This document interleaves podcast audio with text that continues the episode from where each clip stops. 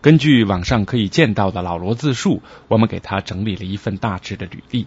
罗永浩，吉林延边人。一九八九年高中二年级时主动退学，摆地摊儿卖旧书、倒药材、做期货，一通折腾后，发现自己不是做生意的材料。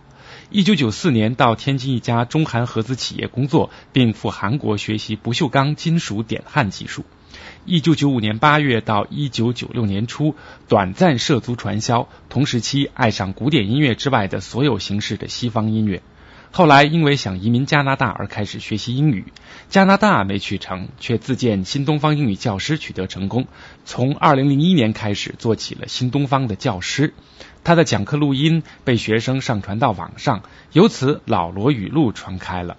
二零零六年从新东方辞职，同年八月创办了牛博网。在老罗语录中，罗永浩的嬉笑怒骂让许多人听着十分过瘾，他也因此在互联网上名声鹊起。解释个屁！被人解释的时候应该是不解释是吧？像我我就不解释，我这辈子就两种情况解释，一种是最关心我的或者最亲密的几个身边的亲人呐，什么最好的朋友那么少数几个，他们误会我时候，我解释是避免伤害他们的感情。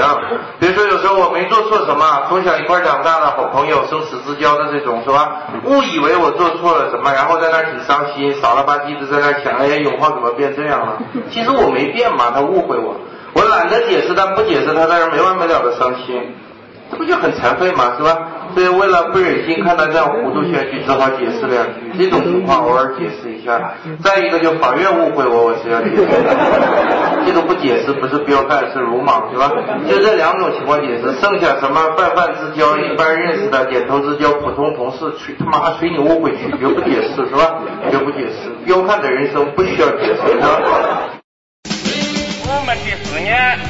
The only problem with Microsoft is I'm Jeremy Goldhorn reporting from Jianwai Soho 半岛英文台是怎样选中你的？和面试你了吗？人民大会谈。本节目由思科赞助播出，新网络人为本。很多人觉得你在 blog 上形象是一个很很愤的形象，跟你原来老罗语录里面那个老罗是完全两码事儿。实际是这样，就是说他们觉得我喜欢说脏话，然后我说我只是不讨厌说脏话。他们觉得我这个好像是就是说了那么多脏话，还讲这种风凉话。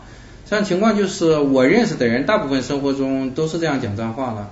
然后他写文章有意识的去调整不写，我是想不到这有什么不对，就没有做这种调整。呃，他们可能其实没有注意，我在牛博上，我从新浪开博客到今天说了那么多的所谓脏话，我我每次在文章里提到脏话都用引号引上，表明我不认同它是脏的，只是你们说是脏话，我是引用你们的说法，我就加了引号。我每次都是加了这个引号，就是我写了这么多所谓的脏话，但是啊。指名道姓的说谁傻逼，什么操你妈逼，这个实际上你们要是回去看的话，只有一次，也没说操你妈逼，就说傻逼，就是跟何菜头闹翻那一次。以前那个《新京报》他们问我的时候也聊过这个问题，就说你那个 写这么多脏字儿，他说那个是怎么考虑的？然后我就说没什么怎么考虑，我说平时怎么讲话就怎么讲话。然后他说你不觉得用脏话那个骂别人是不对的吗？所以我说我一直很注意这个分寸。我说我一般不会说谁傻逼，会说他的观点傻逼，他文章写的傻逼，或者他路数傻逼，一般不会直接说那个人傻逼。我一直都这么做的。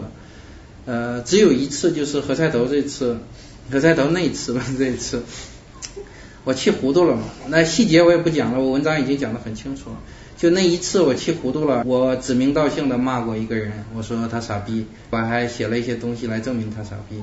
就做过这么一次，这次我就过后气气头过了以后，我觉得这个做的确实不好。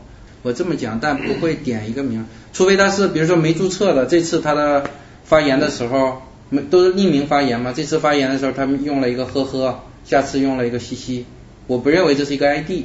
嗯。就这样的时候，我可能会说一些去你妈逼之类的这种说，但指名道姓的说一个人傻逼，只说过一次何菜头。所以我其实还是很注意，但他们的分寸跟我的分寸不一样，所以就会觉得我是随便说的。你为什么很怕别人拍照呢？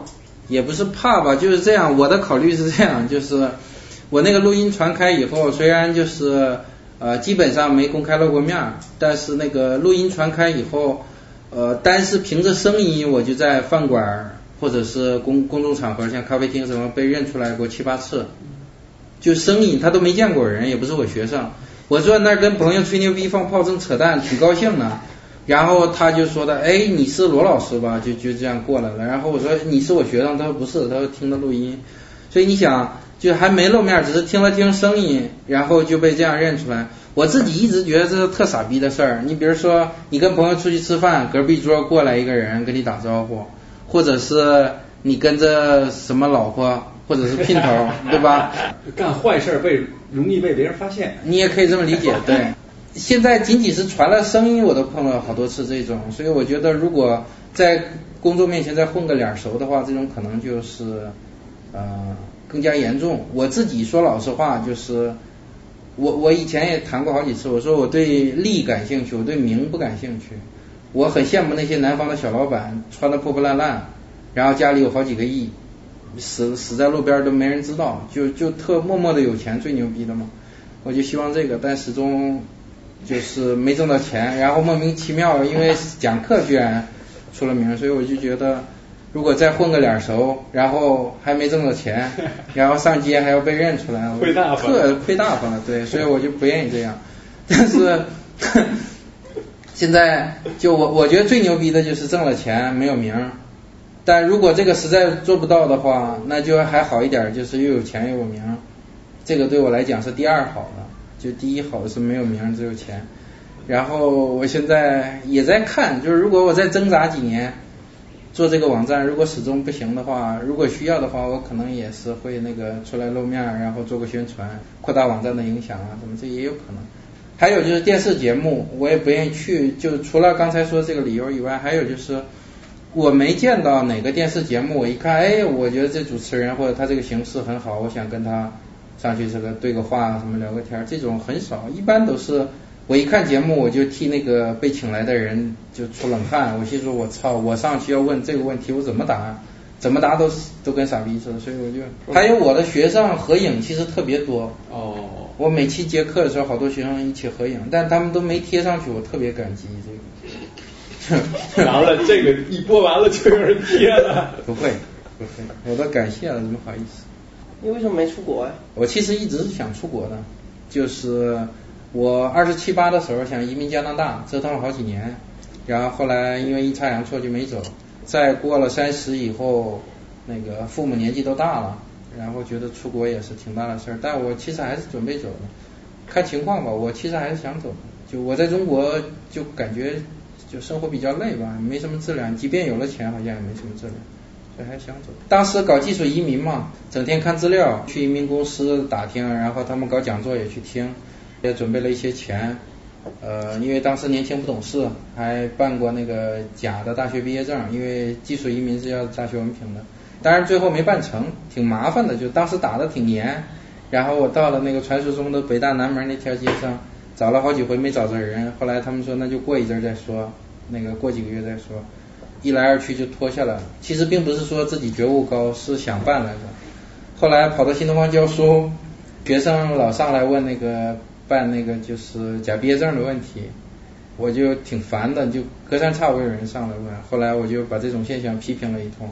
就我以前一说我当老师就假装崇高，后来装着装着就不好意思了，只好真崇高了，就跟那个似的。所以现在这些肯定不会做了，但那时候其实还是想办来的。那那个时候语录里面讲的那些东西，哪个？就是就讲的你说小时候那些事儿，比如丢了个鞋子什么东西，就你讲的那些事儿里面有多少是真的，多少是丢了那个鞋？听众理解能力没有问题的话，应该能听出来是拿那个甘地那个事儿编的嘛？嗯，应该能听出来。就你讲很多那个类似类似的事情，基本都。我觉得编的的话，他们应该很明显能听懂，但有一些是真的，比如我哥打我什么，这些都是真的。然后我哥打我这个事儿，我 我我说完了，听到了那个录音。然后他朋友都笑话他，然后他说我那个丑化他、诽谤他，然后要去法院告我，然后我哄了他半天，然后他说那就不告，很多是真事。像我和我哥哥十多年的成长，我现在回顾起来，一路的刀光剑影是吧？没有一天休息过。确切的讲是他打我是吧？为什么我打不过他？不是无能，差了足足四岁。小孩子打架比什么？说过了，比发育嘛，发育。比我高了四个 四岁，高出一个半脑袋，往下咣咣猛砸，你怎么跟他打？只能任人宰割。打了十多年，有一天跳起来打我的脑袋，他现在比我矮一点，跳起来打我，一愣，哎，怎么打个脑袋还得跳起来？了。这时候我也意识到啊，已经不用怕了，是吧？习惯了嘛，你知道吗？然后我就冲他狞笑了一下，从此再也不打我了。想到了什么？再也不打，就是。十多年打拳是吧？很苦，心里很苦。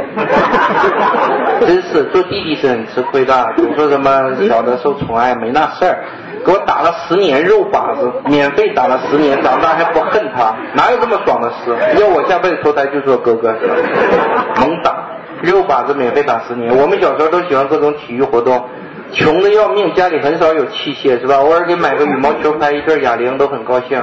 有一次我父亲高兴要给我买沙袋，我哥说不要，我当时还没反应过来为什么，用不着嘛是吧？禽兽是吧？